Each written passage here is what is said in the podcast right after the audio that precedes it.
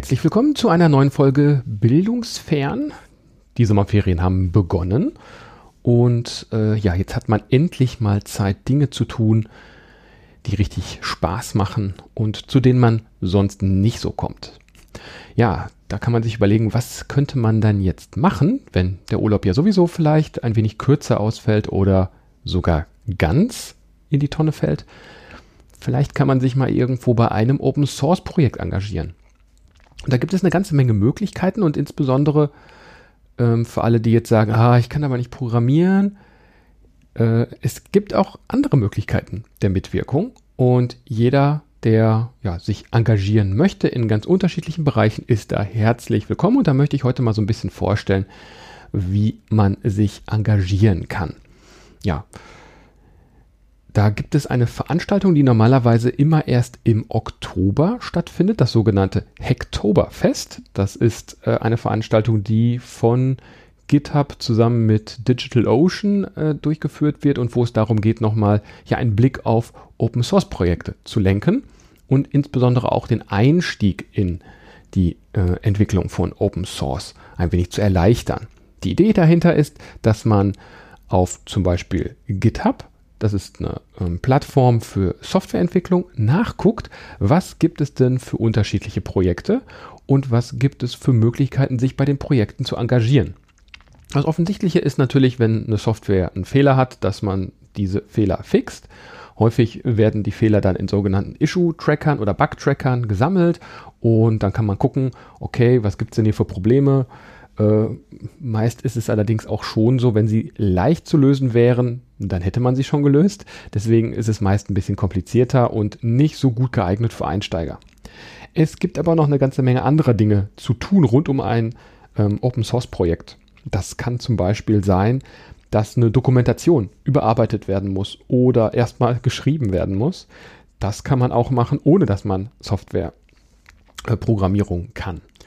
Ein weiterer Aspekt ist ähm, Übersetzungen wenn es zum Beispiel eine Dokumentation schon in Englisch gibt, aber noch nicht in meiner Zielsprache oder die Anwendung selbst, wenn die eine Oberfläche hat, die in unterschiedlichen Sprachen zur Verfügung gestellt wird. Vielleicht ist es da auch nochmal interessant zu schauen, was gibt es da für Möglichkeiten, sich selber nochmal einzubringen, gerade wenn man vielleicht so ein bisschen esoterischere Sprachen spricht, also nicht Englisch und Französisch oder Spanisch, dann gibt es da sicherlich viel Möglichkeiten an ganz vielen unterschiedlichen Stellen, sich einzubringen.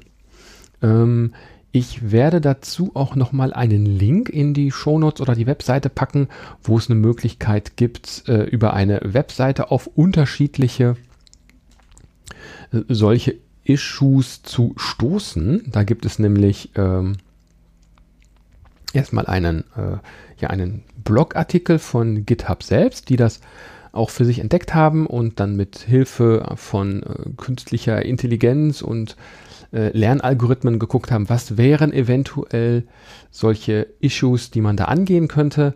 Äh, es gibt aber auch Seiten wie issuehub.io oder Gauga, Gauja, Gauja.io, hm, die schon mal geguckt haben, was wären denn äh, sinnvolle äh, solche Issues, um für Einsteiger dort einen Ansatz zu bekommen. An einem Issue kann man nämlich ein Label dranhängen und damit das so ein bisschen kategorisieren. Und da hat sich ein Label wie zum Beispiel ähm, äh, Trivial oder Good First Issue etabliert. Und wenn man danach ein bisschen sucht, findet man auch ähm, Themen, die für einen selber gut geeignet sind. Hm, wie läuft das dann im Allgemeinen ab? Also wir haben so etwas wie GitHub. Das ist eine Oberfläche oder ein Portal mit ganz vielen unterschiedlichen Projekten und jedes äh, Projekt hat eine Quelltextverwaltung um, und da ist dann zum Beispiel auch die Dokumentation drin, äh, Bilder sind da drin, alles Mögliche, was zu dem Projekt gehört, findet sich an dieser Stelle.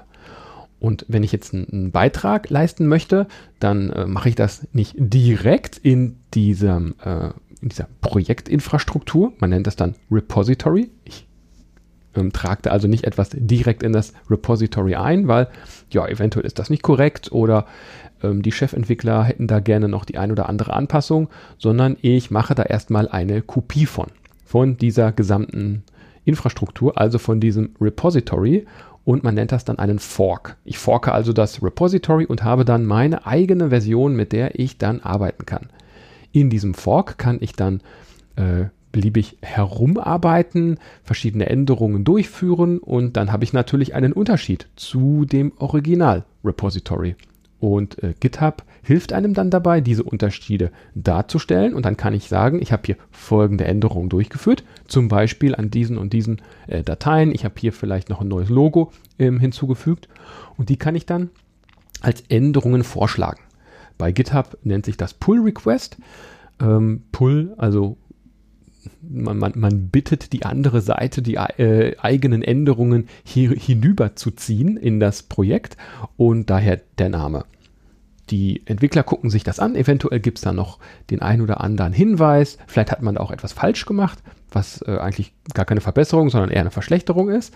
Das ist also Ziel dann dieses Pull Requestes und der Diskussion um diesen Pull Request, genau das auszuschließen und zu verhindern.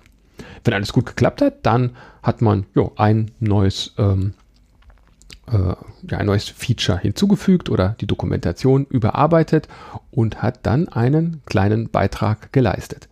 Und wenn man erstmal damit angefangen hat, äh, diese Beiträge zu leisten, entwickelt sich vielleicht dann auch noch äh, Interesse und Freude daran, das weiter äh, fortzuführen. Vielleicht in demselben Projekt, vielleicht aber auch in einem ganz anderen Projekt und man schaut dann, wo man da noch weiter mitarbeiten kann.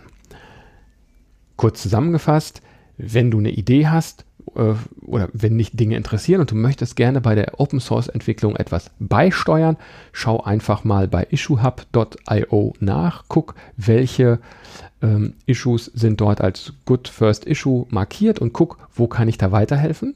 Eine andere Strategie ist es, es äh, gibt vielleicht ein Projekt, was du super spannend findest, dann schau mal, ob du die Quelltexte und die Möglichkeiten mitzuwirken irgendwo auf der Projektseite findest.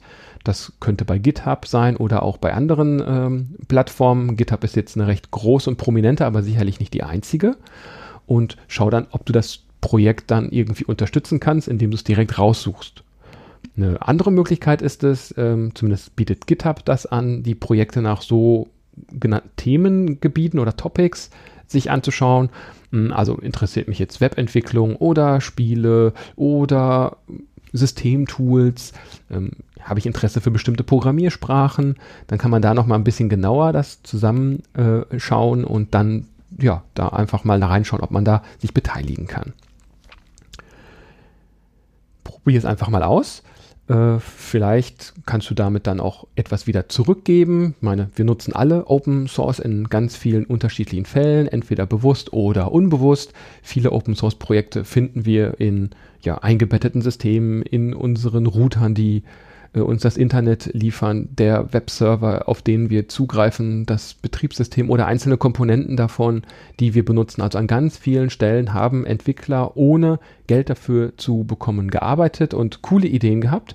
Und jetzt ist es eine gute Gelegenheit, da wieder etwas zurückzugeben. Versuch das also mal und probier es mal aus. Vielleicht macht es ja auch Spaß und was auch noch ein Nebeneffekt natürlich ist, man lernt eine ganze Menge dazu und jetzt nicht nur technischer Natur, also dass man zum Beispiel, wenn man sich in irgendetwas Neues einarbeitet, weil das jetzt Thema dieses äh, Problems ist, was man lesen, lösen möchte, sondern man lernt auch ähm, zum Beispiel, wie jetzt ein solcher Pull-Request erstellt wird, lernt man hinzu, das kann man bei ganz vielen unterschiedlichen Projekten wieder anwenden. Man lernt auch andere Leute kennen. Also natürlich sind das jetzt keine Maschinen auf der anderen Seite, sondern auch wieder Entwickler kann dann also da auch Kontakte zu anderen Softwareentwicklern, zu Designern, zu anderen kreativen Köpfen, zu Schreibern, äh, zu einfach interessanten Leuten dort aufbauen.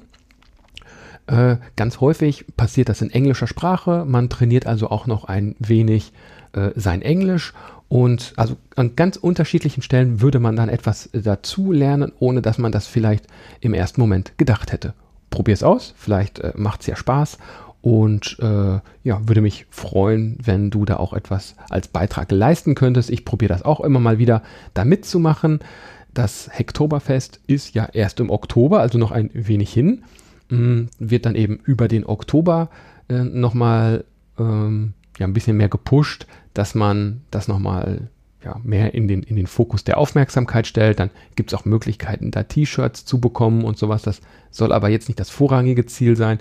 Wichtiger oder interessanter ist es eigentlich, den eigenen Beitrag zu würdigen und noch ähm, ja, mit einzubauen.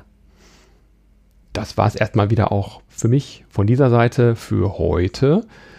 Ähm, ja, ich wünsche weiterhin eine symptomfreie Zeit. Wascht euch die Hände, haltet Abstand und immer schön die Maske tragen. Bis dahin und tschüss.